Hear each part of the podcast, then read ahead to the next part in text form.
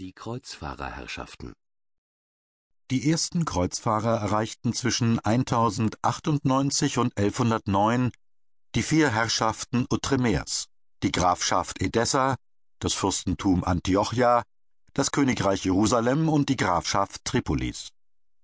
Auch danach standen sie beträchtlichen Schwierigkeiten gegenüber. Vor allem drei Aufgaben galt es zu meistern. Erstens mussten die christlichen Territorien im Binnenland gesichert, zweitens die Küstenstädte mit ihren Häfen erobert und drittens natürliche, gut zu verteidigende Grenzen gefestigt werden. Die erste Aufgabe konnte ohne größere Schwierigkeiten gelöst werden, denn es war kein organisierter Widerstand mehr vorhanden. Doch die Eroberung der Küstenstädte stellte ein schwierigeres Problem dar. Sie konnte nur mit Unterstützung von der See gelingen, so dass die Lateiner auf Hilfe von außen angewiesen waren. Diese kam in Form mehrerer Flotten italienischer Handelsstädte, doch sie kam nicht umsonst. Die Seeleute aus Genua, Venedig und Pisa wussten um die Interessen ihrer Heimatstädte und handelten zuerst wirtschaftliche und politische Vorteile heraus, bevor sie die Kreuzfahrer unterstützten. Im Gegenzug trugen ihre Flotten entscheidend dazu bei, in den ersten drei Jahrzehnten der Kreuzfahrerherrschaft alle Küstenstädte bis auf Askalon, das erst 1153 fiel, zu erobern. Die dritte Aufgabe, die Grenzsicherung, wurde im Wesentlichen während der Herrschaftszeit König Balduins I. 1100 bis 1118 gemeistert. Ihm gelang es, die christliche Herrschaft ins Transjordangebiet auszudehnen und die Höhen des Golan zu erobern. Damit beherrschten die Christen die Landverbindung zwischen den beiden bedeutendsten muslimischen Zentren des Raums, dem Seldschuken-Emirat von Damaskus und dem Fatimiden-Kalifat von Ägypten. In wenigen Jahren hatte das Königreich Jerusalem unter dem Nachfolger Gottfrieds von Bouillon beinahe seine maximale Ausdehnung erreicht. Die vier Kreuzfahrerfürsten, denen die Errichtung eigener Herrschaften in Outremer gelang, gründeten eigene Herrscherdynastien.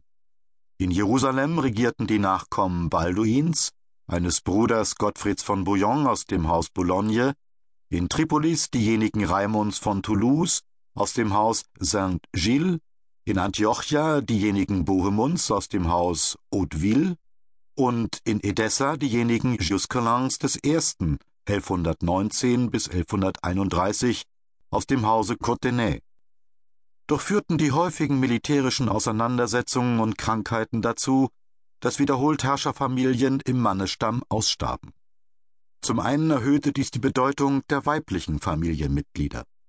Jerusalemer Königinnen wie Melisendes 1131 bis 1150, Sibylle 1186 bis 1190 und Isabella I. 1190 bis 1205 oder Fürstinnen wie Konstanze von Antiochia 1131 bis 1163 betrieben eine eigenständige Politik. Es gibt im Mittelalter kaum ein anderes Gebiet, in dem Frauen eine politisch vergleichbar einflussreiche Rolle spielten. Zum anderen aber führte das Fehlen männlicher Thronfolger dazu, dass fremde Dynastien aus Europa in die herrschenden Familien einheirateten, so dass man nur bedingt von einer Kontinuität der Herrscherhäuser sprechen kann. Ein weiteres Rekrutierungsgebiet für dynastische Verbindungen stellten die Kreuzfahrerstaaten selbst dar. Denn auch zwischen den herrschenden Familien Outremers wurden häufig verwandtschaftliche Bindungen hergestellt. Schließlich lässt sich als drittes Bezugsfeld der armenisch-byzantinische Raum festmachen. Verschiedentlich heirateten Mitglieder des Grafengeschlechts von Edessa Armenier oder Armenierinnen, während die Antiochener und Jerusalemer Herrscherhäuser sich mit den Byzantinern verbanden. Diese Heiraten belegen, dass sich die Dynastien Outremers auf den höchsten Ebenen des europäischen Adels bewegten. Beobachtet man, welche europäischen Machthaber sich durch Kreuzzüge oder dynastische Beziehungen an die Kreuzfahrerherrschaften banden, dann werden vier Konstanten bzw. Schwerpunkte erkennbar. Erstens scheint die Herrschaft über Sizilien ein politisches Interesse an der Levante bedingt zu haben. Alle Herrscher der Insel, von den Normannen über die Staufer bis zu den Anjou, versuchten den östlichen Mittelmeerraum zu beherrschen und nach Outremer auszugreifen. Zweitens rief offenbar auch der Kaisergedanke ein gesteigertes Interesse am Geschick des Heiligen Landes hervor. Karl der Große, in dessen Nachfolge sich die Kaiser sahen, galt als der erste lateinische Beschützer Jerusalems, und echatologische Vorstellungen verstärkten den Gedanken, dass das Haupt der Christenheit die heiligen Stätten zu beherrschen habe. Drei Kaiser und ein römisch-deutscher König nahmen das Kreuz. Konrad III., Friedrich I., Heinrich VI. und Friedrich II. Drittens schufen neue Eheverbindungen anhaltende dynastische Interessen.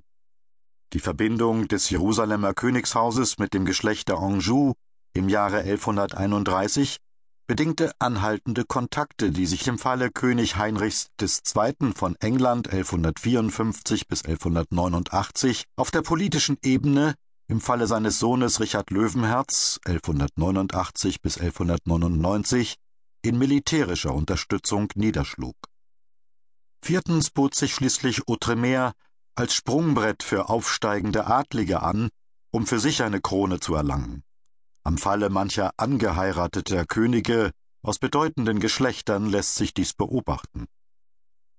Die Veränderungen des östlichen Mittelmeerraums an der Wende zum 13. Jahrhundert, die Niederlage von Hattin, die Eroberung Zyperns und Konstantinopels sowie die Errichtung des Königreichs Armenien konnten nicht ohne Folgen für das dynastische Gefüge Outremers bleiben.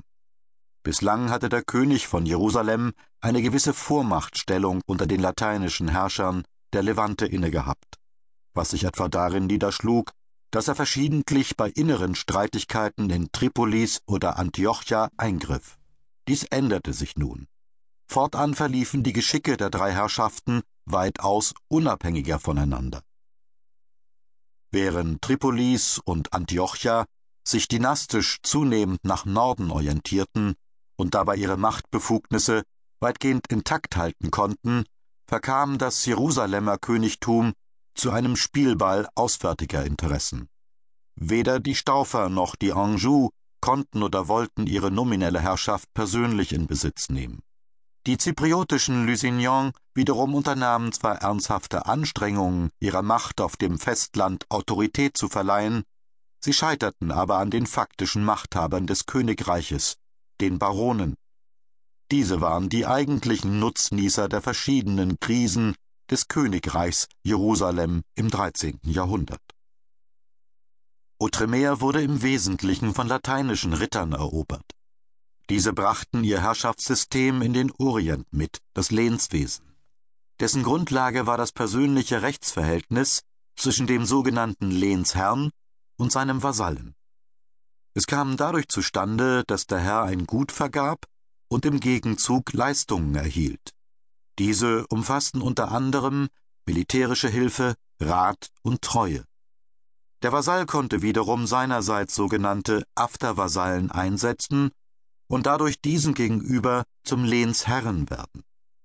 Der größte Teil des Königreichs Jerusalem war auf diese Weise vom König an sogenannte Kronvasallen vergeben. Nur in der Krondomäne übte dieser direkt die Herrschaft aus. Von dort bezog er auch seine Einnahmen, welche diejenigen der Kronvasallen übertrafen und dem Monarchen auch in wirtschaftlicher Hinsicht eine Vorrangstellung verliehen. In der Regierung seines Reiches standen dem Monarchen die Träger der sogenannten Hofämter zur Seite. Dazu gehörten unter anderem der Seneschall, der den Monarchen bei Bedarf vertrat, und der Konstabler, der für militärische Belange zuständig war. Durch die Lehnsverpflichtung zum Militärdienst, Heerfolge, kam der Kern des Ritterheeres zusammen.